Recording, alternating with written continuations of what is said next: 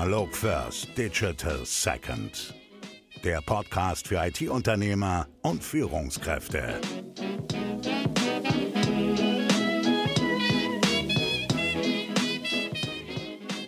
Herzlich willkommen zu einer neuen Folge Analog First, Digital Second. Viele Unternehmer fragen sich, wie sieht eigentlich mein Unternehmen in der Zukunft aus und äh, was sind eigentlich so wichtige Trends, wichtige Entwicklungen, die ich in meiner Vision, in meiner Strategie berücksichtigen muss? Wie kann ich mich eigentlich zukunftsfähig aufstellen? Und weil das für ganz, ganz viele unserer Zuhörer, unserer Kunden ein Riesenthema ist, haben wir heute einen echten Experten äh, anfliegen lassen sozusagen. Und äh, direkt aus Hamburg, äh, Nils Müller von Trend One. Hallo Nils. Es gibt ja keine Flugverbindung mehr zwischen Hamburg und Dresden, leider. Deswegen musste ich über München ja. reinfliegen. Aber hat trotzdem gut geklappt. Äh, Dresden, super geile Stadt. Freue ja. mich heute hier bei euch zu sein. Und ähm, hi, Jojo. Moin, moin. Nils, äh, wir kennen uns schon jetzt äh, ein kleines Weilchen und du bist total unterwegs im Thema Trends, Trendforschung mit Trend One. Erzähl einfach mal ganz kurz. Ähm, was ist so dein bisheriger Werdegang? Wo kommst du her? Wie bist du zu Trend One gekommen? Also Trends und Zukunft ist natürlich das richtige Stichwort. Wir machen seit 15 Jahren Trend- und Zukunftsforschung und dadurch, dass wir das so intensiv machen mit 80 Scouts in der ganzen Welt, leben wir quasi in der Zukunft. Das haben wir uns aufgebaut. Wir leben und arbeiten in der Zukunft, machen jeden Tag, jedes Gespräch, was ich führe, jedes Interview, jeder Vortrag, jeder Workshop, den wir machen, jeder Report, alles hat mit Trends und Zukunft zu tun. Das heißt, wir haben wirklich den Luxus, alle unsere Kollegen sich mit Trend und Zukunft zu beschäftigen. Und gegründet habe ich das 2003 äh, aus dem, äh, vorher war ich bei IBM Innovation und äh, aus, dem, aus dem internationalen MBA-Programm, wo wir nämlich in New York saßen und äh, plötzlich eine ähm, Kollegin zu mir kam und meinte, Mensch, mein Chef braucht so einen Trendreport jeden Monat, ihr wollt euch doch selbstständig machen. Und da haben wir quasi das Produkt erfunden, basierend aus einem Kundenbedürfnis, was, cool. was dir bestimmt sehr entgegenkommt mit deiner ganzen Story und so. Ne? Mega, gut. Und äh, das, das heißt, der Kunde war der, der, Erfinder vom Produkt. Okay. Und wie ist es dann weitergegangen mit der ganzen Nummer? Dann haben wir das einfach gemacht. Also wir haben uns hingesetzt, haben erstmal gekündigt. Äh, mhm. Ich bei IBM, mein Kollege bei AOL, falls es noch jemand kennt, AOL. Ja. Ne? Die Kunden bei einer AOL-Suchmaschine haben ja früher eingegeben Internet, weil die dachten, AOL ist das Internet. Ja. Und der hat auch gekündigt und haben wir gesagt, wir schreiben jetzt einen Trendreport, haben uns hingesetzt, äh, haben unsere Masterarbeit, unser Vorlage Vorlage genommen, diesen Master von der Masterarbeit, und haben da einfach diesen Wordmaster mit Trends vollgeschrieben. Früher gab es ja noch keine Social Media, haben echt in Zeitschriften internationale Timeout, Szene, Magazine, Trends mit Post-its reingeklebt und dann rausgeschrieben in so einen Trendreport. Und das Internet-Suchverhalten getrackt, das ging damals noch, konnte man live mitschneiden, wonach suchen die Menschen gerade und haben daraus wirklich äh, globale Trends abgeleitet und in Trend Reports geschrieben. Jeden Tag jede Woche, jeden Monat haben wir dann den Trendreport publiziert für diesen Kunden, der das dann so toll fand und das dann all seinen äh, Kumpels empfohlen hat. Äh, es war nämlich ein Radiosender, der führende Radiosender aus Berlin und der hat es dann allen anderen Radiosendern empfohlen. Das heißt, innerhalb von einem Jahr hatten wir nicht nur RS2, sondern auch Antenne Bayern, äh, FFH, FFN, Radio Hamburg, Uldi und äh, Uldi hieß früher noch, wie hießen die denn? 95, also sowas. Mhm. Äh, Hamburg. Sender. Und ähm, ja, so ging das dann immer weiter. Cool. Und äh, das ist ja äh, eine coole Entwicklung. Das heißt, sehr früh nah am Kunden gewesen und geguckt, was braucht er und dann die richtigen Trends sozusagen anfangs noch sehr händisch rausgesucht. Genau, ja. Okay. Ja. Und wo steht er jetzt? Was macht er jetzt? Jetzt läuft das natürlich alles viel automatisierter. Wir haben viele Tools im Hintergrund. Wir haben immer noch sehr standardisierte Produkte, die auch viel aus Kundenwünschen geboren wurden. Und ähm, ja, wir haben jetzt ein internationales Trendscouting-Team, seit äh, schon ganz schön lange, 80 Trendscouts, 22 Sprachen. Die schicken uns jeden Monat 1400 Vorschläge. Also 1400 Trends aus der ganzen Welt, neue Technologien, neue Geschäftsmodelle, Marketing, Innovation, Kooperation, neue Erfindungen und das bereiten wir dann auf und publizieren jeden Monat 250 Trends für unsere Kunden und helfen damit unseren Kunden die Zukunft frühzeitig zu erkennen, um daraus eine Vision zu entwickeln, den Markt der Zukunft zu antizipieren, zu überlegen, wo soll ich mich in Zukunft positionieren, was für Produkte sind in Zukunft relevant. Und äh, das leiten wir dann alles aus den, aus den Trends ab. Das heißt, mittlerweile machen wir sehr viel Consulting, haben eine mhm. große, äh, über 20 Leute Consulting-Unit aufgebaut, die Kunden dann in Workshops helfen, diese Trends für ihr Business zu adaptieren. Mhm.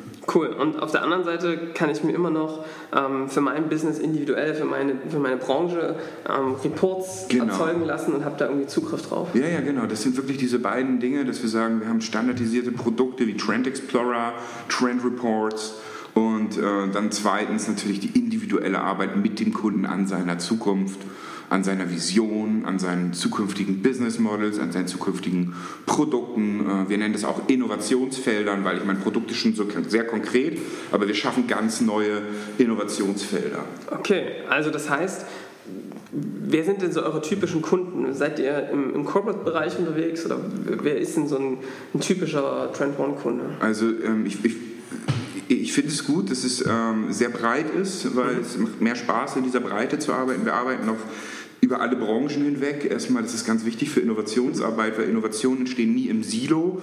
Das heißt, wenn ich Automotive bin, dann kommt die nächste Innovation wahrscheinlich aus der Gesundheitsindustrie, weil das Leistungsversprechung der Zukunft ist, nicht nur mobil zu sein, sondern gesünder auszusteigen, als man eingestiegen ist. Cool. Das heißt, diese Cross-Industry-Effekte entstehen nur dann, wenn man mit allen Branchen arbeitet. Das tun wir auch. Also mhm. wir haben unglaublich breite, fast alle DAX-Unternehmen, fast alle großen Mittelständler, Medienagenturen, Consulting-Unternehmen, Kreativagenturen äh, und wirklich auch forsch, forschende Industrie, äh, wo wir in, in Pharma mit reingehen, in Produktentwicklung mit reingehen.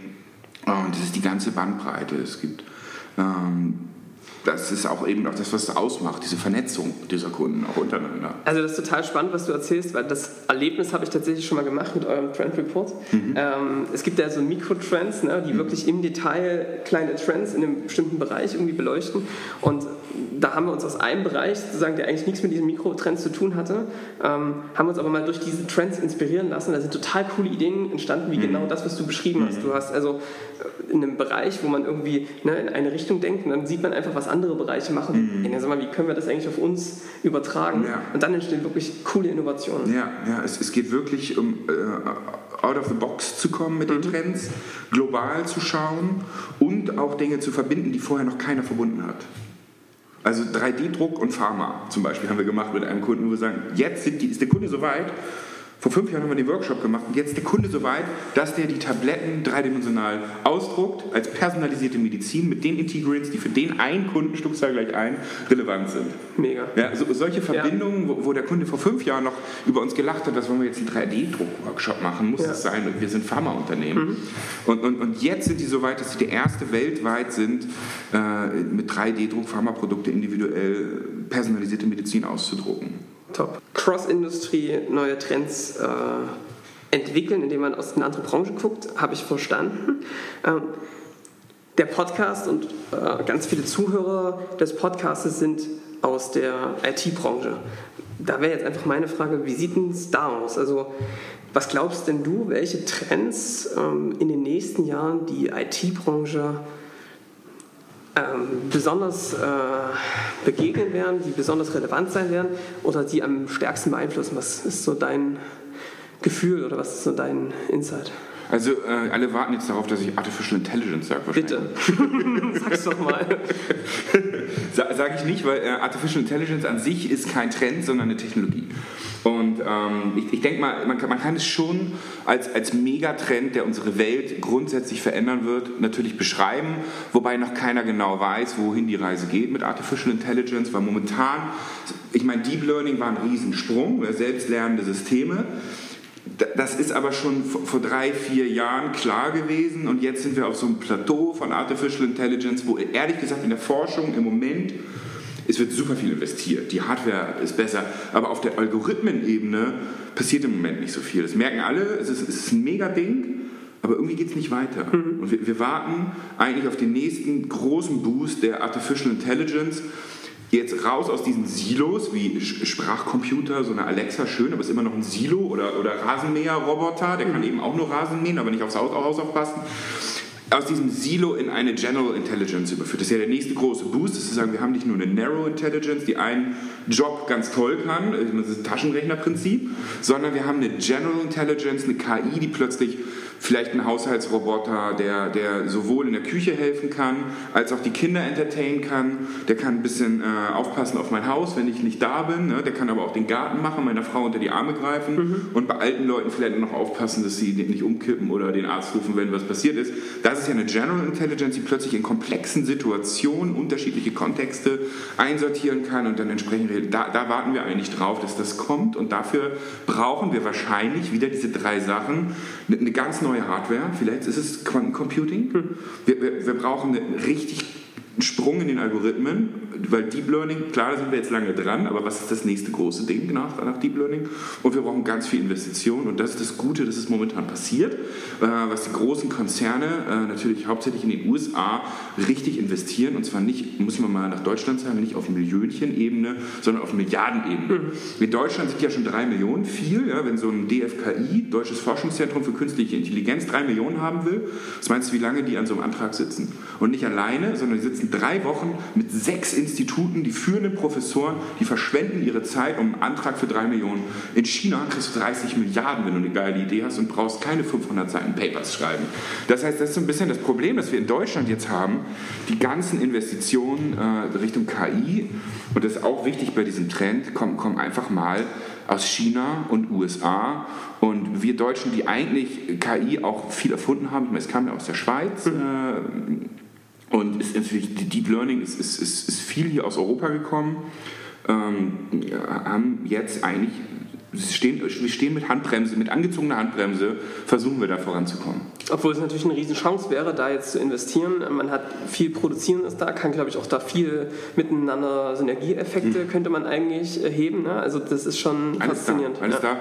Es ist, wer, wer, die KI macht, hat in Zukunft hat die Weltmacht. Mhm. Das wissen die Chinesen, mhm. das wissen die Russen, das wissen die Amerikaner. Wer, wer, KI beherrscht, wird die Welt beherrschen. Es geht nicht mehr darum, die, das größte Atomkraftwerk, die größte Atombombe zu haben, sondern KI heißt Weltherrschaft. Das heißt, äh, ganz klarer Appell von deiner Seite, leichter an Investitionen auch in Deutschland zu kommen für genau solche Themen, um da richtig mit vorne mitzuspielen. Unbedingt, ja. unbedingt. Ich habe mir abgewöhnt, mit Politikern zu sprechen, ehrlich gesagt, weil äh, die ein sehr, sehr politisches Interesse haben an der Sache und überhaupt nicht an der Sache interessiert sind.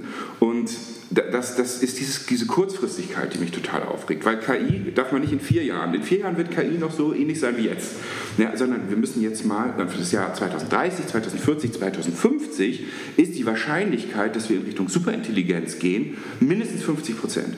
Also 2050 haben wir wahrscheinlich eine General Intelligence, die human-like lernt, Probleme löst mhm. und mit uns arbeitet, zumindest auf, auf Augenhöhe mit uns arbeitet. Und diese Wahrscheinlichkeit ist für 2050 zumindest da. Und weil sie so grundsätzlich unsere Welt verändern wird, unsere Arbeitswelt, das Leben unserer Kinder, müssen wir uns damit beschäftigen, auch über einen Vierjahreshorizont hinaus. Ja. Und das tut die Politik leider nicht. Ich hoffe, ich hoffe, dass sie es tut, aber ich sehe es in Deutschland an den Investitionen irgendwie, irgendwie nicht so richtig. Also ich würde mir wünschen, dass da wesentlich mehr investiert wird. Okay. Weil die Skills haben wir in Deutschland. Genau, also es gibt, glaube ich, sehr, sehr viele schlaue Köpfe und ja. Bemühungen in den verschiedensten äh, Verbänden ja. und, und, und, Instituten. Ja. Ähm, es muss gestützt werden durch entsprechende Investitionen. Gibt es noch einen Trend, wo du sagen würdest, der wäre für IT-Unternehmen ein Thema, was man unbedingt im Blick halten sollte? Es, es geht natürlich um die, um die Verschmelzung von Trends immer. Es ist, ist genau dasselbe, dass wir jetzt ähm, so, so, so, ein, Trend wie, wie äh, Virtual Reality oder Industrie 4.0 oder Augmented Reality Big Data, das, das, sind Sachen, die wir nicht isoliert betrachten sollten, sondern die wir in ihre, stellt euch so Kreise vor, die ineinander mhm. verschwimmen. Ja? Also was, was passiert in der Schnittmenge zwischen Augmented Reality und Big Data? Was passiert in der Schnittmenge, wenn wir dann noch Robotik und KI dazu nehmen? Und genau an diesen Schnittfeldern passieren die Innovationen. Weil ich meine, in, in der Forschung wird an VR geforscht, in der Forschung wird an IoT geforscht. Den, die Unternehmen machen das auch, aber wir müssen das ja miteinander verbinden, damit wir auf neue Innovationsfelder kommen. Mhm. Und vor allen Dingen immer mit dem Blick auf den Kundennutzen. Ja.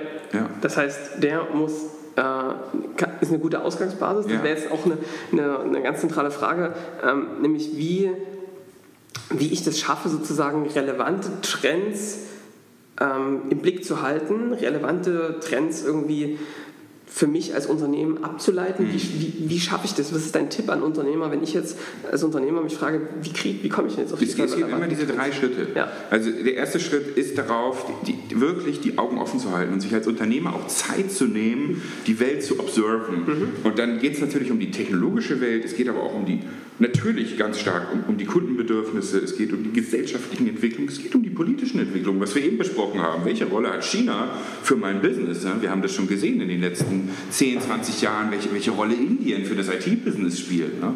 Und diese, diese, diese, diese Augen offen halten, wirklich den Markt zu beobachten, die Kunden zu beobachten, das, was du ja auch sehr schön machst, wirklich die, die Kundenbedürfnisse rauszufinden, das mit den neuen Trends in, in Einklang zu bringen, das ist die erste Stufe und ich nenne das immer so Observation, Neugierde, sich berieseln lassen, auf Events gehen, mit, mit Leuten sprechen, sich Trendforscher, Trendreports reinholen.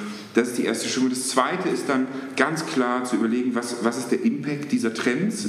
Welche Trends beeinflussen mein Geschäft?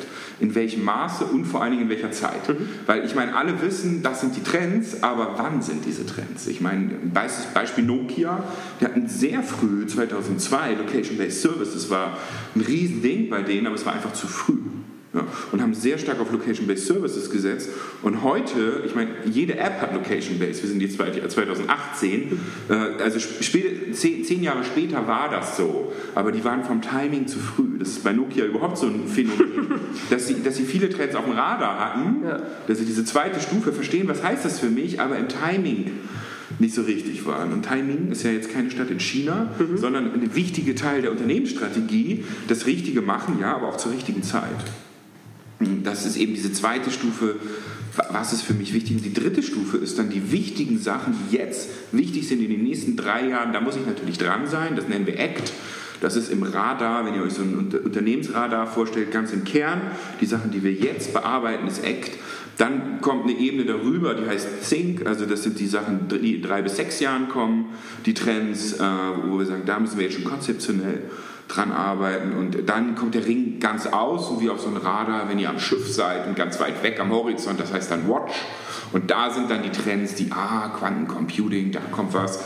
Und dann müsst ihr euch Jahr für Jahr gucken, wie kommen die Trends näher. Also Blockchain zum Beispiel hat einen Riesensprung gemacht in den letzten zwei Jahren von, von, von Watch auf Think auf Act mittlerweile. Also es gibt auch Trends, die sehr schnell kommen. Das sieht man auch im Gartner Hype Cycle. Mhm. Die Trends im Hype Cycle, die sind nicht alle gleich schnell, die da durchwandern, sondern die haben ja unterschiedliche Formen und gehen mit einer unterschiedlichen Geschwindigkeit durch. Woher kommt die unterschiedliche Geschwindigkeit? Vom wie hoch der Nutzen ist, wie hoch die Disruptivität ist? Oder genau, das, das sind wieder diese drei Faktoren. Mhm. Also ein, einerseits äh, dieser technologische Reifegrad. Ja. Wie, wie, schnell geht jetzt 5G mhm. zum Beispiel als Trend? Ja, wie, wie, wie reif ist das technologisch schon? 2020 wird das ja eingeführt. Dann zweitens der, der Nutzen. Äh, wie, wie, wie, viel bringt der der Gesellschaft, um, um daraus wirklich was Großes entstehen zu lassen? Und drittens die Investition. Also der, wie, wie viel Kapital wird da reingesteckt? Das ist ja ein Riesenunterschied. Äh, ob jetzt, ich meine, so ein Unternehmen wie Ericsson oder, oder äh, Sony oder Cisco, wenn die in 5G investieren, ob die da jetzt eine Million oder eine Milliarde investieren. Und das, ist, das hat auch nochmal einen großen Impact. Ja. Ja, okay. Also ich fasse mal zusammen, was ich sehr bestätigen kann und, und, und auch so sehe, wie du es, ähm, es ist total wichtig herauszufinden, na, natürlich wieder mit dem, mit dem kommen wir vom gleichen Thema, wer ist mein Kunde, was sind denn die wirklichen Bedürfnisse ähm, und auf dem Schirm zu haben, was ist denn eigentlich das Problem, was wir hier zentral lösen. Dann zu gucken, mich zu schauen, was gibt es für Trends, was gibt es für Themen, die ich nutzen kann, um dem Kunden noch besser zu helfen. Ich mhm. habe da immer dieses schöne Beispiel. Ähm, die Pferdekutschenhersteller, die sind sozusagen, als das Auto kam, ganz, ganz viele pleite gegangen.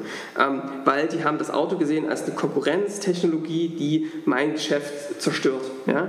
Und das ist dann auch, natürlich führt es das dazu, dass du als dein Geschäft nicht irgendwie überlebt. Wenn du jetzt allerdings eine andere Sichtweise hast und sagst, eigentlich geht es uns im Kern unseres Unternehmens darum, den Kunden von A nach B zu bringen. Mhm. Und dann nutzen wir erst die Pferdekutsche, weil es gerade die führende, die führende Technologie ist, um mhm. genau das zu lösen. Mhm. Und dann gucken wir uns die Autos an. Und das können wir noch schneller, noch bequemer die Kunden von A nach B bringen. Mhm. Dann ist es eigentlich eine ganz andere Attitude, weil du dir anschaust, was kann uns, welche Technologie, welcher Trend kann uns helfen, noch besser unsere Kundenbedürfnisse zu lösen. Ja. Wann war das so mit den, mit den Pferdekutschen Übergang zu motorisiert? Ja, ich kann dir das nicht so richtig sagen. 1910? Vielleicht? Vorher, ne? 1902? 1890 so, ja? 1890, ja? Ja, also ich denke mal auf jeden Fall äh, um die, um die Jahrhundertwende, also 1910, konnte man auch schon sehen, äh, dass, dass, dass, dass der Motorflug also die Gebrüder Wright sind ja das erste Mal 1903 mit so einer motorisierten Maschine mhm. abgehoben und das ist ja auch von A nach B gekommen. Ne? Und das ist eben dann die technologischen Trends. Also kein Kunde hätte damals gesagt, von A nach B, ich will fliegen. Ja. Wäre einfach nicht gekommen. Genau. Aber hätte man sich die technologischen Trends angeguckt, das ist heute ist es ja sowas wie Fusionskraft oder Quantencomputing für uns. Da hätten die Leute damals gesehen, ah, man kann von A nach B auch kommen, wenn man fliegt. Ja, also das ist, glaube ich, die, auch die Aufgabe ne, des Unternehmers, des Unternehmens, festzustellen, was ist denn das Grundbedürfnis meiner Kunden? Also die wollen von A nach B kommen ja. und dann auf dem Radar zu haben, so wie du es gerade so schön geschrieben hast, finde ich ein super Bild. Welche Technologien können wir denn zukünftig nutzen, auch mit dem richtigen Timing? um einfach einen noch geileren Service zu bieten, ähm, genau. ganz anders zu denken. Ja. Ja, ähm, also bin ich komplett bei dir. Und dieses, diese, diese, diese Einordnung, Act, Think, Watch, ja. finde ich total klasse. Das dafür, kann eigentlich jeder für sich bauen, oder? So eine genau, und dafür reicht es eben nicht, die FAZ zu lesen. Ja. Also hätten die damals die FAZ gelesen, dann wäre da auch nicht drin gestanden, Grüder Wright oder so. Ja. Da hätte man auf jeden Fall nicht die Hintergründe gekriegt, was Motorflug bedeutet. Und dafür braucht man halt Trendforschung, um heute zu gucken, was bedeutet Quantencomputing äh, für mein Business, was bedeutet Fusionskraftwerke, für, für äh, Zukunft der Energiegewinnung für mein Business. Und, und diese, diese Trends wirklich frühzeitig, ganzheitlich und auch Cross-Industrie auf dem Radar zu haben. Mhm. Ähm, jetzt wäre für mich die Frage, du hast gerade schon eine schöne Methode eigentlich gezeigt mit diesem Trendradar. Ich, äh, habt ihr das auch, ihr nutzt es auch als Methodik, um das bei Kunden sozusagen so einen Trendradar zu erstellen und, das, und dem zu zeigen, welche Trends auf dem Schirm haben muss? Oder gibt es auch? Genau, das ist eben die Systematik. Also mhm. ich, ich nehme mich nochmal zurück mit der FAZ. Natürlich kann es angehen, dass sowas mal in der FAZ steht, aber es geht ja für das Unternehmen darum, eine Systematisierung der Trends genau in so einem Radar zu, zu entwickeln und um da zu schauen, okay, was, was sind kurzfristige Trends, mittelfristige, langfristige Trends, welche Trends wirken aufeinander, welche Trends sind in welchem Segment für mich relevant und welche, welche Trends gehen auch mit welcher Produktpipeline von mir einher. Ne? Mhm. Weil ich meine, klar, so, so, große Konzerne haben ja Produktpipelines für die nächsten zwei, drei, vier Jahre. Und wenn wir darüber hinaus gehen auch die Trends und welche Trends wirken dann auch darauf, auf diese zukünftigen Produkte. Mhm. Okay. Jetzt werden diese Trends fließen natürlich auch ganz massiv darin ein, wie auch eine, eine Vision, eine Strategie eines Unternehmens ist. Ähm, ich weiß, dass ihr in so einem Themen auch durchaus unterwegs seid. Gibt es denn eine Technik, die du empfehlen kannst, ähm, wie ich das schaffe, diese Trends zu nehmen und dann auch zu überführen in so ein Zukunftsbild? Mhm. Wie, wie, wie, macht ihr das? Wie, wie, wie geht sowas vonstatten? Das, das, äh, das ist eine trendbasierte Szenariotechnik. Also Zukunftsbilder macht man ja mit Szenarien. Das ist ja schon damals von, von, von großen Ölmultis äh, entwickelt worden. Ja, welchen Einfluss hat die Mobilität auf den Ölpreis? Und das sind ja Szenarioentwicklungen, wo wir sagen, wir können verschiedene Szenarien für die nächsten 10, 20, 30 Jahre entwickelt. Das ist eine Methode, die sehr fun schön funktioniert, um Manager eben auch in einen Dialog zu bringen, zu sagen, wie sieht die Zukunft des Unternehmens. Zweitens, aber erstens, wie sieht die Zukunft unseres Marktes aus? Und das geht eben mit der Szenariotechnik und wir machen eine trendbasierte Szenariotechnik, indem wir eben diese ganzen Kundenbedürfnisse und zweitens technologischen Geschäftsmodelltrends einfließen lassen in so ein Szenario-Trichter, um, um dann mit Managern zusammen in einem Workshop sagen, wie ist unser, unser Business heute, plus die ganzen Trends, wie ist das Business dann in der Zukunft. Und dann kann man es entweder so machen, dass man mehrere Szenarien entwickelt und sagt, ah, da gibt es verschiedene Welten, die wir uns vorstellen können, oder man macht gemeinsam ein Szenario, worauf man sich committet. Und das hat natürlich auch eine sehr große Managementkraft. Ich meine, das wirst du, wirst du auch feststellen, wenn du mit Unternehmern arbeitest. Es gibt in dem Unternehmen ja auch noch andere Manager die ja auch dann vielleicht andere Bilder von der Zukunft haben. Und wenn die gegeneinander arbeiten, dann ist das kontraproduktiv. Dann zieht der eine das Unternehmen nach links, der andere nach rechts und das wie Tauziehen, das ist ein bisschen Energie gleich Null. Wenn du dann zehn Manager haben, die alle in unterschiedliche Richtungen laufen, ist ein bisschen wie Vektorrechnung früher in der Schule, mhm. hast du auch Energie gleich Null. Also so ein, so ein Picture of the Future Workshop, ein trendbasierter Visionsworkshop für meinen Markt, für mein Unternehmen, kann auch sehr gut als Management-Tool agieren, um die Manager in eine Richtung zu kriegen, um, um, um sich mit denen auf ein Zukunftsbild zu committen. Und also da bin ich äh, vollkommen d'accord. Es hilft unglaublich, eine gemeinsame Marschrichtung zu haben und Exakt. Energie auf einen Punkt zu Exakt. bündeln. Das hat also Aspekte, ich gehe raus und mache mit den gleichen Kunden mhm. Interviews, um rauszufinden, was die wirklichen Bedürfnisse ja. sind. Ich gehe in eine Richtung, und entwickle Prozesse, die dafür sorgen, neue, diese neue Technologie zu entwickeln. Also genau. Alignment ist sozusagen ein ganz wichtiger Output auch aus solchen. Und dann auch auf Führungsebene, damit es dann auch auf die Ebene darunter strahlt, weil die wollen ja auch eine Marschrichtung. Und, und in, in, so einem Zukunftsbild ist dann auch der Sinn, das ist eben ganz wichtig, da sind wir jetzt gerade bei, mhm. äh, dass man eben da auch eine Sinnhaftigkeit, was ist der Purpose, was ist der, was ist der Reason to believe, auch in diesem Unternehmen zu arbeiten. Ich meine, du machst ja auch viel mit HR. Wie, wie, was, was ist auch der Grund, warum die Talente, die heute bei mir arbeiten, wirklich gerne bei mir arbeiten? Nicht nur, weil sie Gehalt verdienen. In, in, Zukunft geht geht es nicht mehr darum, Geld zu verdienen. Als, als qualifizierter Mensch kannst du überall Geld verdienen. Da kannst du nach China gehen, verdienst du zehnmal so viel, gehst in die USA, verdienst du fünfmal so viel. Es, es, es, wir müssen einen tieferen Sinn geben, warum es in diesem Unternehmen wert ist zu arbeiten. Was ist, was ist die Value Proposition für ja. die Gesellschaft auch? Ne? Was ist der USP? Was macht mich hier aus? Was bringt mich voran? Was bringt die Welt voran? Und in diesen, diesen Wert, diese Sinnhaftigkeit in so ein Zukunftsbild mit reinzubauen, das hat eine ganz große Strahlkraft als Orientierungskraft für die Manager und für alle Mitarbeiter. Und wenn du dir große Unternehmer anguckst, Steve Jobs, Richard Branson, ja, die haben genau das irgendwie geschaffen. Ne? Die haben eine Vision gehabt, der Führungskräfte, Mitarbeiter folgen konnten und am Ende auch Kunden begeistert waren mhm. und Fans geworden sind und es einen richtigen Kult gegeben hat um diese Unternehmen. Ja, wenn du das schaffst, musst du als Unternehmer musst du gar nicht mehr viel mehr tun. Ne? Ja. Du musst dir nur noch über deine Nachfolge dann Gedanken machen. Richtig. okay, also ähm, großartig. Ich, ähm, ich finde mich da sehr, sehr wieder in dem, was du sagst und ich glaube, dass es auch vielen so geht, also die ähm, echt gerade Recruiting-Themen haben, dass sie merken, okay, ähm, wie, wenn ich jemanden bei mir sitzen habe und denen erkläre, warum es unser Unternehmen gibt, dann, dann, kann ich die catchen und dann sind die auch begeistert, dann sind die auch richtig Anhänger mhm. und wissen auch ganz in, in, Situationen im Alltag, was zu tun ist, weil sich zum Beispiel auf ihren Kunden ausrichten und klar ist, mhm. unser ne Unternehmen geht es aus dem und dem Grund. Ja. Okay, vielleicht mal ein, ein Wechsel. Wir haben gerade über Trends gesprochen, die die IT-Branche betreffen können. Wie siehst du das denn, so deutsche Wirtschaft, aber auch ähm, auf die ganze Welt übertragen? Was, welche Branchen werden denn aus deiner Perspektive in den nächsten Jahren eher wachsen und welche werden eher schrumpfen? Weil das natürlich auch für IT-Unternehmen ganz spannend ist, wie sich ihre Kunden, also ihre Endkunden sozusagen ähm, dann auch weiterentwickeln. Also wenn wir jetzt mal über die langfristige Perspektive sprechen, was die nächsten Jahre jetzt nicht zwei, drei Jahre, sondern vielleicht mal 10, 20 Jahre, ja.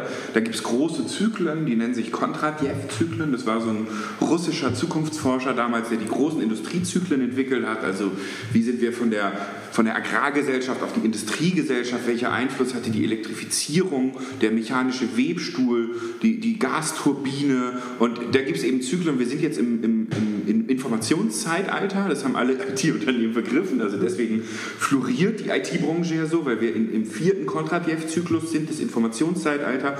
Und der fünfte große Zyklus ist die Gesundheitsindustrie. Das heißt, wir werden Health-Lösungen entwickeln, damit der Mensch länger lebt, um ewig zu leben, ist ja die Metapher äh, aus der Singularität, aus Ray Kurzweil zu sagen, wenn, wenn, du es schaffst, bis zum Jahr 2050 zu leben, ist die, ja, okay. ja, ist, ist die Medizintechnik und die ganze Medizin wahrscheinlich so weit, wenn man sich mal die letzten 40 Jahre, letzten 50 Jahre anschaut in der Medizin, dass du ewig leben kannst, weil du alle Organe zum Beispiel ersetzen kannst, weil du das Gehirn vielleicht in eine KI uploaden kannst, weil du vielleicht deinen ganzen Kopf transplantierst auf einen anderen Körper rauf, vielleicht weil du deinen ganzen Kopf transplantierst auf einen Roboter drauf, weil die Genetik so weit fortgeschritten ist, dass du zum Beispiel eine hyperpersonalisierte Chemotherapie machen kannst auf Genetikebene, weil die Nanotechnologie so weit fortgeschritten ist, dass du vielleicht bestimmte Materialien am Körper ersetzen kannst. Also da passiert ja momentan unglaublich viel, wo sehr viel, zum Glück auch sehr viel Geld rein investiert wird, viel mehr noch als früher. Das heißt, die Beschleunigung nimmt momentan exponentiell zu, das dürfen wir nie vergessen wissen.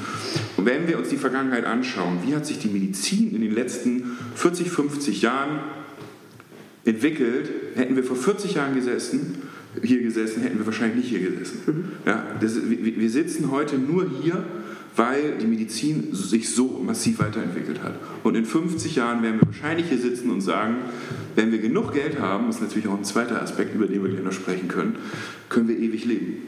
Ja, okay, also ähm, Health ist, ist ein Riesenthema. Neben der Demografie, was natürlich ein ganz, ganz konkretes Ding ist, Ja. ich meine, schau dir Japan an, Ja. die, die merken die Demografie jetzt, wir werden das in zehn Jahren merken, ne? England merkt es, äh, Frankreich merkt es, äh, die Demografie ist, ist ein Riesending, es gibt immer mehr alte Leute, die immer mehr versorgt werden müssen, immer weniger Leute, die das machen wollen, spielt auch wieder Robotik und KI eine Rolle, spielt auch Migration äh, eine Rolle, äh, aber die Gesundheitsindustrie ist das nächste große Kontradev-Zyklus. Gibt es noch weitere Unterne äh, Branchen, wo du sagen würdest, da merkst du einen Anstieg kurzfristig oder langfristig? Es sind ja alle Branchen momentan vom Wandel betroffen. Also wenn wir uns den Retail mit E-Commerce anschauen, ist, ist es ein Riesenwandel. Wenn wir uns die Automobilbranche anschauen, die sind am größten Umbruch in den, in den letzten 100 Jahren. Ja? Und äh, sind, es sind, wenn wir uns die Industrie anschauen, ist es, ist es ein riesen, ist es ein riesen. Und äh, you, you name it. Äh, nenn, mir, nenn mir noch andere Branchen und du siehst, es ist momentan in allen Branchen äh, die Hölle los, kannst du sagen. Also Disruption eben auf Englisch, Hölle auf Deutsch vielleicht. äh, es, es, es sind einfach Sag doch was über die Sichtweise, oder? Ähm, die, die Hölle war übrigens der erste, äh, die erste große Vision, die entwickelt wurde. Okay. Und zwar ähm, von der Kirche. Es gab ja früher keine Hölle. Es gab ja einen, der hieß Dante, der hat die Hölle erfunden. Es gab, es gab ja keine Hölle. Es gibt ja heute auch noch keine Hölle, aber das war eben einer, der hat die Hölle erfunden als, als Vision, als Picture of the Future, um die Menschen zu führen. Also mit Vision führt man ja, äh, auch im Unternehmertum. Und äh, mit dieser Vision wollte er die Menschen halt Richtung Kirche führen, hat deswegen die Hölle erfunden und äh, damit das größte Geschäftsmodell der Menschheitsgeschichte, die katholische Kirche. Es ist immer noch heute, ich glaube, das reichste Unternehmen Krass. mit den meisten Immobilien.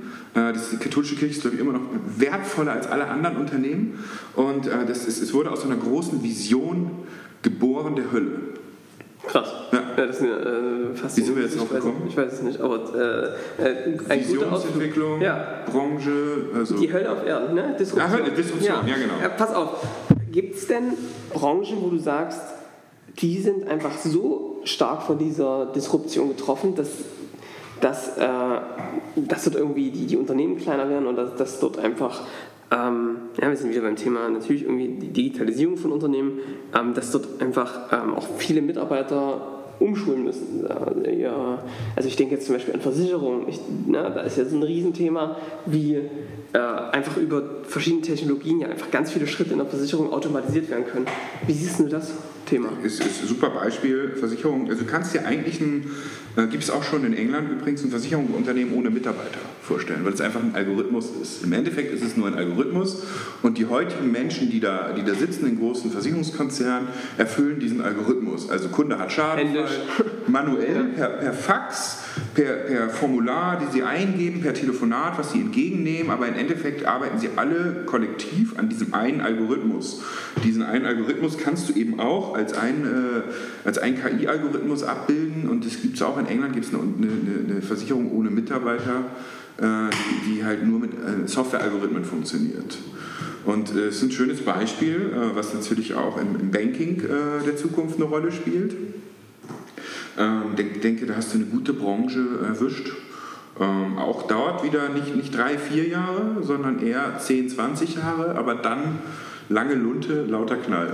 Die Frage ist, was, was sich ja auch gesellschaftlich stellt, ist, was passiert eigentlich mit diesen Mitarbeitern? Also äh, ich glaube, wir haben natürlich, du hast vorhin angesprochen, demografisches Problem, ne, dass wir sozusagen immer weniger Leute haben, die dann Nachwuchs haben, die danach kommen. Ja. Ich meine, dafür ist es ja eigentlich eine gute Lösung, ne, dass man irgendwie sagt, äh, wir brauchen auch weniger Leute, um, in, um eine gute Versicherung abzubilden oder ein gutes Banking abzubilden. Ähm, aber wie siehst du das? Müssen man da neue Kompetenzen? Man kann ja nicht einfach auf Programmierung umschulen. Es ist eine Riesenchance. Also wenn wir uns heute mal, ähm, kennst du Maslow, ne, ganz unten, also Grundbedürfnisse, wir, wir, wir arbeiten, um zu essen und Sicherheit zu haben. Ähm, ich, ganz oben ist ja die Selbstverwirklichung. Und ich, ich glaube, wir haben eine Riesenchance jetzt, diesen Sprung auch mit der neuen Generation, äh, mit, den, mit den Leuten, die jetzt äh, in, in die Schule gehen, unsere Kids, äh, in, in Richtung Selbstverwirklichung zu gehen. Dass sie, dass sie klar, ich meine, der Trucker, der heute Trucker ist, wird vielleicht nicht mehr zum IT-Unternehmer. Aber vielleicht hat der Bock eine Currywurstbude in Berlin aufzulegen. Ist das sein Traum? Und das ist auch genau das, was die Leute in Berlin nachts brauchen. So eine, so, ich meine, du kennst das, so eine fettige Currywurst morgens um vier. Das ist doch, das ist ein Traum. Das ist einfach wunderbar und das ist echt ein Kundenbedürfnis. Mhm. Du gehst um vier oder um fünf, bist total fertig und hast so einen riesen Hunger und dann hast du den Trucker, der, wo der Truck schon längst autonom über die A7 donnert in Richtung A9, die heute übrigens schon autonom ist. Ne? Mhm. Äh, und, und, der hat jetzt sein, sich selbst entwickelt, selbst verwirklicht und hat seine Currywurstbude gebaut. Es muss ja nicht jeder ja. Universitätsprofessor werden, aber was ganz klar ist, die Kids, die heute zur Schule gehen, die müssen Selbstverwirklicher werden. Das heißt, die Skills, die wir heute haben, geht es sehr viel um kreative Skills, um sein, sein, seine, seine eigene Zukunft zu gestalten, am Menschen arbeiten, du machst am mhm. Unternehmen arbeiten. Also geht es um ganz neue, ganz neue Skills. Ja, also ich sehe da auch eine Riesenchance. Ich glaube, es gibt natürlich viele, die, das, die auch sehr, sehr kritisch sind. Ich sehe die Chancen darin, dass wir einfach Arbeit, die ähm, immer wieder Routinen sind, ja, wo immer wieder das Gleiche passiert, eigentlich automatisieren können, um wieder Arbeit und, und die Chance zu haben, mehr Freiraum, mehr, auch mehr Freizeit zu haben auf der einen Seite und auf der anderen Seite wirklich sich auszuleben, kreative Dinge zu tun äh, und seiner Passion zu folgen. Ja, mehr, mehr Mensch sein ist auch ja. das Ding, weil ich meine, die KI die wird viele Dinge ablösen, die der Mensch heute macht. Ja? Also automatisierte Dinge, die, die wir heute an der Kasse sitzen oder äh, Versicherungen, die Formulare eingeben. Das ist aber nicht menschliche Fähigkeiten. Menschliche Fähigkeiten ist das Du und Ich. Die Liebe, die Emotion, das, das Zwischenmenschliche, die, die, die gemeinsame Funke, der übergeht in diesem Moment, die Kreativität, die wir gemeinsam entwickeln. Also in, in the age of artificial intelligence, it's, it's about to be more human. Mhm. Ja, und das sagt auch Gerd Leonhardt, auch ein, äh, einer unserer Freund, befreundeten Zukunftsforscher. Bei KI heißt es für uns mehr Human Skills zu entwickeln. Mega. Ja. Also das, ist, das liegt ja erstmal nicht, also dieser Zusammenhang liegt ja erstmal nicht auf der Hand. Ist aber so. Ja, genau, ich sehe es aber ganz genau. Ja. Also, obwohl es immer mehr in die Technik geht, ne, ja. geht es vor allem darum, wieder mehr diese menschlichen Komponenten zu lernen. Also Soft Skills.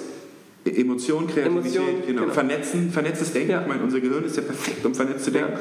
Und jetzt ganz kurze Exkursion zum Schulsystem. Oh, ich wollte dich das Ja, ja genau, weil ich meine, das ja. Schulsystem, das, das presst unsere Kinder in Silos. Ja. Es gibt ja diesen unglaublich guten TED-Vortrag von diesem Sir, ah, dieser, ja, müsst ihr gucken, uh, The Future of School of TED. Hauen wir in die Show Notes. Ja, ja, genau. Und der, der, der, der sagt halt, unsere Kinder pressen wir in diese Silos rein. Das heißt Mathematik, Deutsch, Musik, das heißt, we kill creativity. Also das, was die Kinder eigentlich mitbringen, wenn, sie, wenn ihr Kinder habt, vier, fünf, sechs Jahre alt sind, so, sofort Probleme lösen, Fehler machen, agil sein, kreativ sein, das wird systematisch in der Schule vernichtet. Und wenn sie aus der Schule rauskommen in 10, 20 Jahren, ist genau das, was wir wieder brauchen. Ja.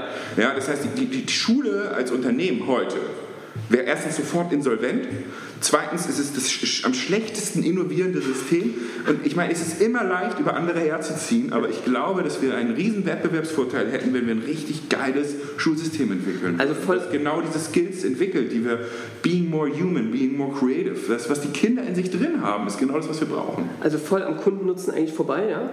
Äh, an den Unternehmen, an den Unternehmen, an den Bedürfnissen des genau. Marktes. Sie sind auch auf der Industrie gesetzt. Ja, genau. Fassen wir es mal so. Ja. Es sind Menschen, die nachher rauskommen, die sitzen in einem Office, meistens mit der Tür zu, berechnen Versicherungsalgorithmen oder, oder, oder, oder machen eine Aufgabe ihr Leben lang. Das sind Silos. Und diese ja. Silos gibt es immer, immer weniger, weil die Silos lassen sich halt automatisieren. Für die Silos kannst du eine KI erfinden. Das Silo-Taxifahren, das Silo an der Kasse sitzen, das Silo-Callcenter, da gibt es eine KI. Ja, da, brauchen, da, da, da brauchen wir keine Menschen mehr. Also das ist total gravierend, ne? wenn man sich ja. das mal denkt. Also die Schule bringt, schafft es eigentlich, Leute zu generieren, die in Zukunft einfach am Arbeitsmarkt gar nicht mehr gebraucht werden, ja. weil sie durch eine KI ersetzt werden können. Ich, ich finde es schlimm, da so rüber ja. zu lästern. Ja. Ich meine, ich läster auch immer gerne, wenn ich sage, ich habe auch einen konstruktiven Lösungsvorschlag. Und ich bin jetzt nicht derjenige, der gerade am Schulsystem arbeitet, wie gesagt, weil ich arbeite nicht mit Politikern ähm, und, und, auch nicht mit Behörden, weil es, es, regt mich total auf. Da arbeite ich lieber mit, mit geilen Unternehmern, mit, mit, mit guten Konzernen.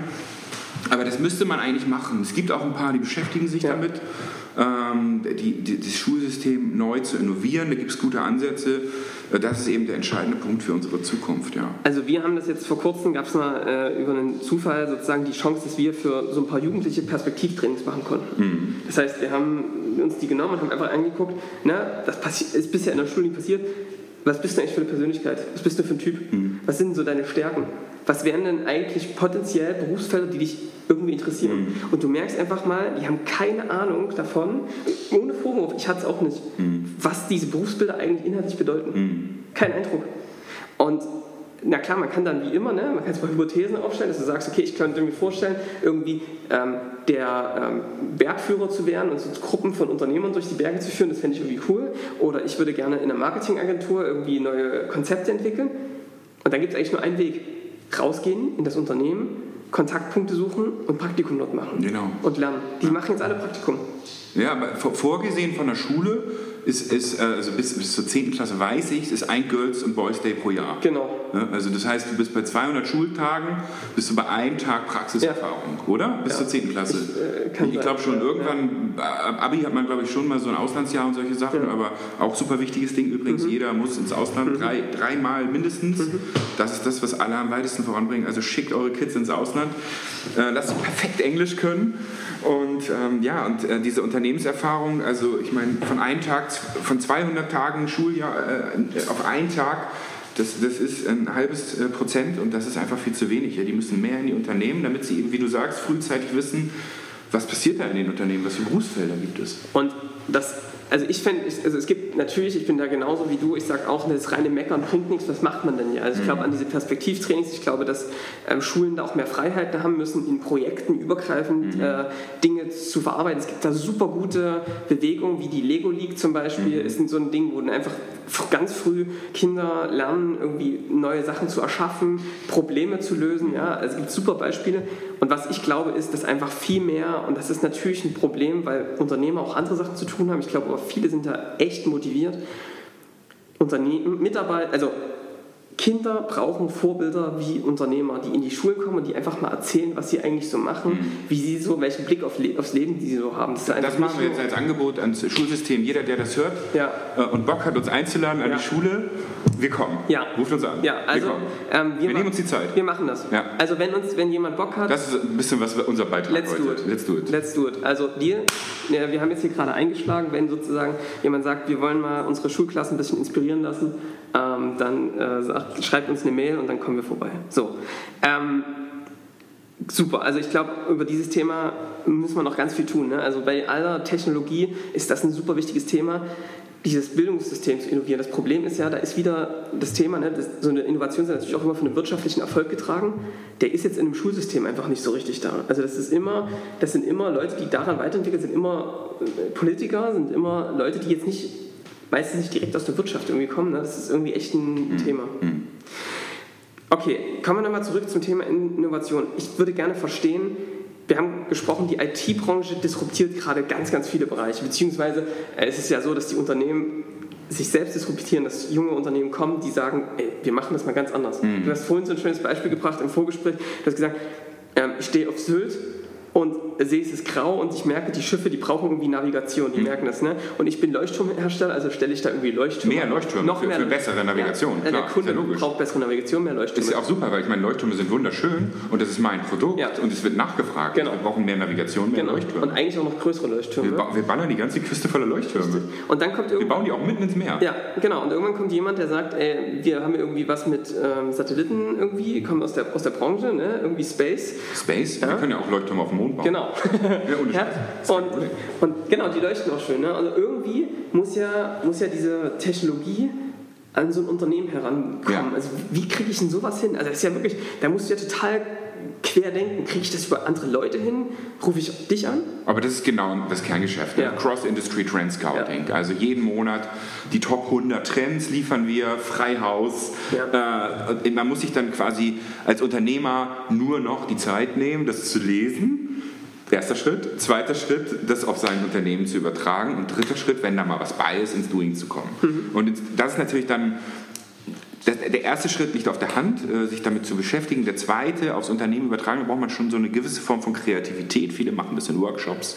Weil alleine, ich meine, du liest dann diesen Trend mit GPS und denkst so, ja, irgendwie Leuchtturm, GPS geht nicht so richtig zusammen, weil ich meine, wenn ich Leuchttürme baue, ist GPS ja auch ein bisschen kontraproduktiv für mein Geschäftsmodell, weil dann brauchen die ja plötzlich gar keine Leuchttürme mehr. Und vielleicht doch, aber zusammen, also soll mal GPS jemand, machen mal die Amerikaner wieder. Mhm. Mit irgendwelchen amerikanischen, und so ist es ja auch gekommen. Äh, GPS war ja, ist ja ein amerikanisches System, was jahrzehntelang dominant war. Jetzt bauen wir ein europäisches eigenes, Galileo heißt es, glaube ich, auf. Aber das ist eben sehr schwer, sein eigenes Geschäftsmodell in Frage zu stellen und wirklich dann auf was Neues in was Neues reinzugehen, ne, ein GPS in diesem Fall. Und drittens dann äh, zu übertragen, die, die Sachen zu machen, sein ganzes Team mitzunehmen und zu sagen, hey, nee, ihr baut gerade Leuchttürme. Ich meine, ich liebe Leuchttürme, sehen wunderschön aus, da an der Küste, Sylt und so, geile Leuchttürme. Aber jetzt müsst ihr GPS machen. Ich meine, da guckt einen das ganze Team auch schräg an, weil du hast ja 20 Jahre lang gesagt, du sollst Leuchttürme bauen. Ja. Und es, es, geht nur um Rot und Weiß. Und ähm, jetzt geht es darum, GPS zu machen. Ähm, für mich, wir beschäftigen uns ja sehr viel, totale Unternehmeraufgabe. Mhm, ja. Also am Unternehmen zu arbeiten. Und ich glaube, auch nur dann hast du diesen Blick. Ja. Also, dass du sagst, ey Leute, wir sind hier eigentlich im falschen, im falschen Film. Mhm. Wir müssen eigentlich ganz woanders mitspielen. Ja. Und das heißt ja jetzt nicht, das gesamte Unternehmen von einem auf den anderen Tag komplett tot zu machen und ein neues aufzubauen. Es geht ja ein fließender Prozess, das Thema auf dem Schirm zu haben, es reinzunehmen, ein kleines Schnellboot loszuschicken, was sich damit beschäftigen kann mhm. und zu gucken kann, was da ist. Wenn man es rechtzeitig erkennt. Ja. Dann hat man es dann hat man's im Griff und kann sich Zeit nehmen mit den richtigen Startups, mit den richtigen Forschungspartnern. Weil ich meine, wenn ich Leuchtturmhersteller bin, ist GPS mal eben ein dickes Ding für mich. Ja? Dann muss ich vielleicht ja. ein Konsortium von allen Leuchtturmherstellern bilden und sagen, okay, jetzt gehen wir alle und, und wechseln unser Geschäftsmodell. Das sind aber irgendwie auch meine Wettbewerber. Insofern arbeite ich vielleicht lieber mit anderen, arbeite ich vielleicht lieber mit, mit der Schifffahrt, mit den Rädern zusammen. Also irgendwo brauche ich das Kapital. Und ähm, das, ist, das ist mal ein großes Ding, was man nicht so kurzfristig machen kann. Und dafür muss man Trends eben frühzeitig erkennen. Ja. Ähm, ich habe ich hab eine Frage, weil viele unserer Zuhörer, Kunden haben dieses Thema, die wollen, es sind ganz oft äh, Dienstleistungsunternehmen, die sehr aus dem Thema ähm, Individualentwicklung kommen, mhm. die sehr aus dem Thema klassisches Projektgeschäft im IT, aus der IT kommen, weil einfach die Kunden so unterschiedlich sind. Mhm. Und jetzt schon aus unterschiedlichen Gründen der Wunsch besteht, Mensch, so ein Produkt zu entwickeln zusammen mhm. oder, ein, oder, so eine Plattform zu entwickeln. Ja, das ist ein totales Trendthema auch. Mhm. Ähm, und sagen, naja, es wäre ziemlich riskant, jetzt einfach irgendein Produkt zu entwickeln, wir wissen ja eigentlich gar nicht, was wir brauchen. Okay, da kann man schon sagen, ja, ähm, es gibt dann Vorgehen dafür, wie du rausfindest, was deine Kunden wirklich brauchen und dann schon ein Need rausfindest mit Bestandskunden, mit neuen Kunden. Jetzt habe ich ein Need, ich habe Bestandskunden, ich weiß, da ist was. Produktentwicklung ist aber ziemlich teuer, wenn du das Bootstrap-mäßig bauen willst ne? Mhm. oder wenn du da so eine neue Technologie integrieren willst. Wie beleuchtest du dieses Thema, ich weiß, dieses Open Innovation, Co-Innovation, dass du sagst, ich als IT-Dienstleister, ich nehme mir meine Kunden, vielleicht Industriekunden, die da in ihrem Markt einfach ein Thema haben und ich weiß, die werden da bald disruptiert. Mhm. Und ich sage, pass mal auf, wir bilden zusammen ein Konsortium mhm. und wir entwickeln was Neues. Mhm. Wir haben die IT-Skills, ihr habt das Wissen, ihr seid die Kunden, mhm. ihr könnt das breit tragen. Hast du mit sowas Erfahrung? Wie läuft sowas ab? Genau, also wir bauen ja solche Cross-Innovation Networks, weil wir haben ja Kunden aus allen Branchen und wir, wir führen die regelmäßig, also ich sag mal auf Monatsebene zusammen und lassen die gemeinsam in Innovationsfeldern arbeiten. Das heißt, die, die, die, kommen zusammen, schauen an der Schnittstelle, also wieder die, die, die Kreise, die überlappen, stellt ihr euch bildlich vor, an den Schnittstellen schauen sie, was, was hat Pharma mit 3D-Druck zu tun, sag ich mal, was, was hat Continental mit Adidas zu tun, ah, irgendwie Sohle, 3D-gedruckte Schuhe und so weiter diesen Schnittstellen Innovationsfelder entdecken.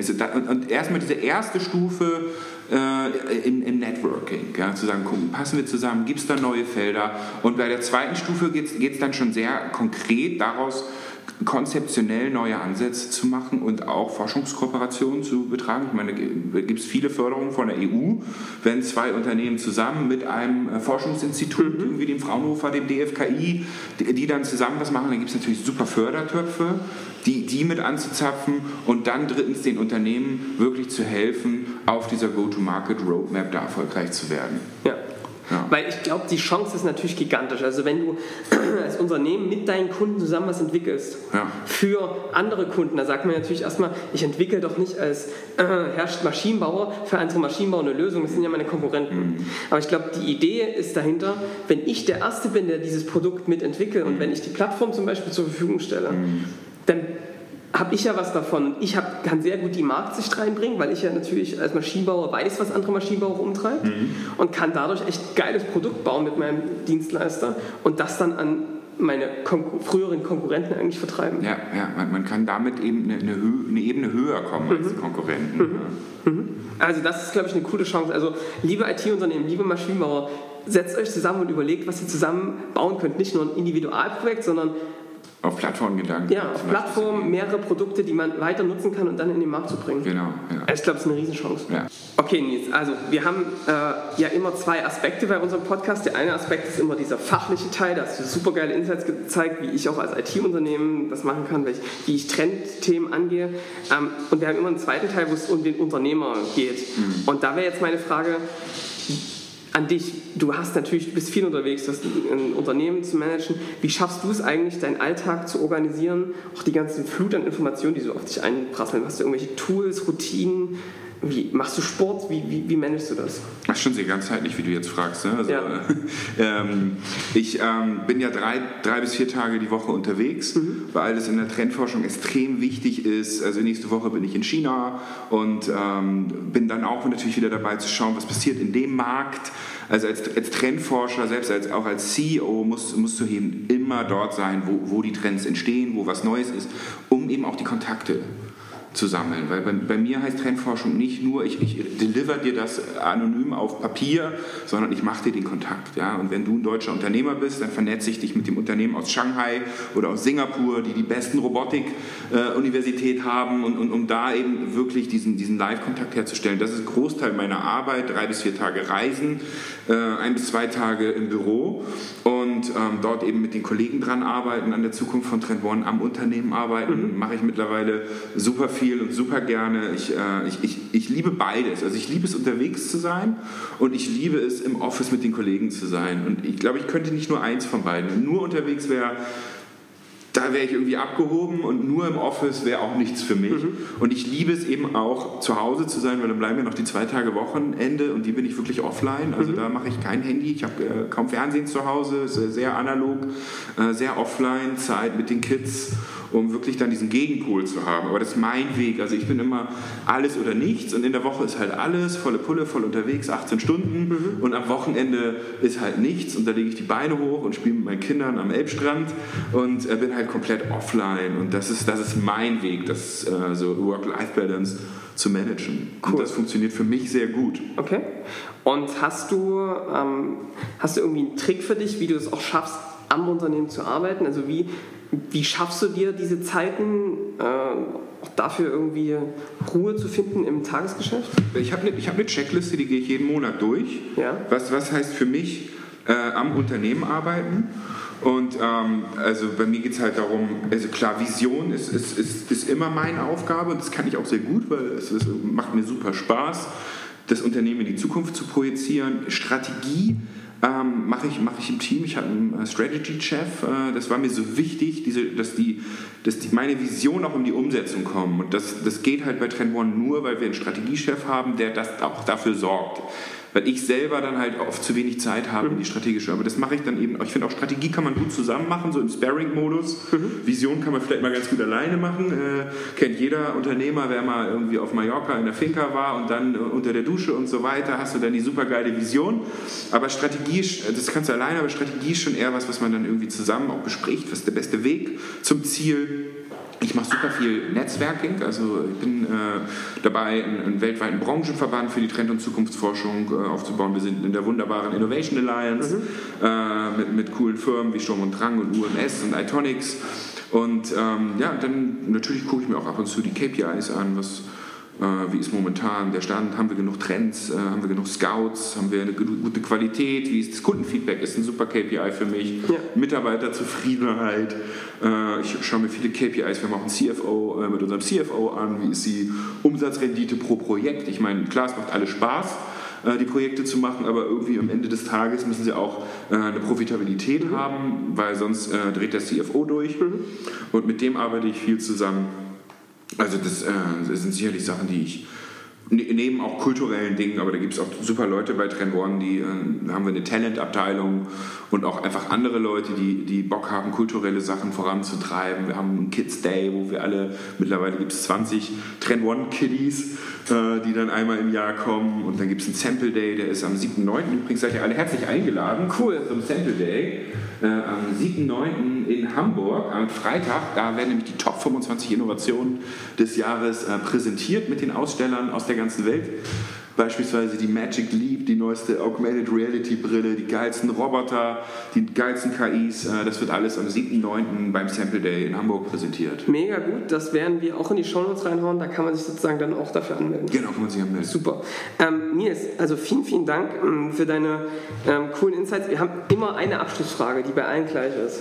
Und die ist, was sind denn so Bücher, irgendwie Tipps von dir, welche Bücher würdest du jedem empfehlen, mal zu lesen?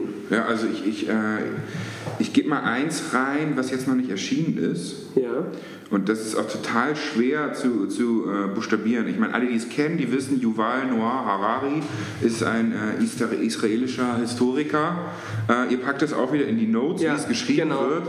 Der hat jetzt ein neues Buch, das heißt 21 Thesen für das 21. Jahrhundert. Okay. Und äh, wer quasi seine Bücher vorher gelesen hat, äh, eben Homo Deus und ähm, Sapiens, äh, der, der weiß, äh, wie viel Genialität da, da drin steckt. Finde ich, find ich ein super, mhm. äh, super Buchtipp. Jetzt erscheint Ende August 21 Thesen fürs 21. Jahrhundert. Ich bin gespannt und ich glaube, das wird äh, sehr lesenswert. Okay, das ist sozusagen ein Zukunftsbuchtipp. Äh, wir sind sehr gespannt. Äh, wie gesagt, ihr findet immer alle Bücher in unserer äh, Bücherliste. Ähm, da gibt es sozusagen eine Liste mit allen Büchern, die alle Podcast-Teilnehmer jemals empfohlen haben. Ähm, kann man sich dort sozusagen angucken und direkt äh, bestellen. Nils, vielen, vielen Dank äh, für deine coolen Einsichten, für deine ähm, Trends, für die du hier mitgebracht hast, für die, für die Vorgehensweise, auf wie ihr vorgeht. Äh, sehr, sehr aufschlussreich. Vielen, vielen lieben Dank. Danke, Jojo, für das Interview. Super hier bitte. in Dresden bei dir. Danke. Bitte, bitte. Und wir äh, freuen uns, wenn euch die Folge gefallen hat und freuen uns auch immer über eine äh, Bewertung auf iTunes, Soundcloud ähm, und lasst uns einfach mal eine Bewertung da. Schreibt auch gerne in die Kommentare, welche Themen euch interessieren. Ähm, und dann freuen wir uns auf die nächste Folge bei Analog First, Digital Second. Der Podcast für IT-Unternehmer und Führungskräfte.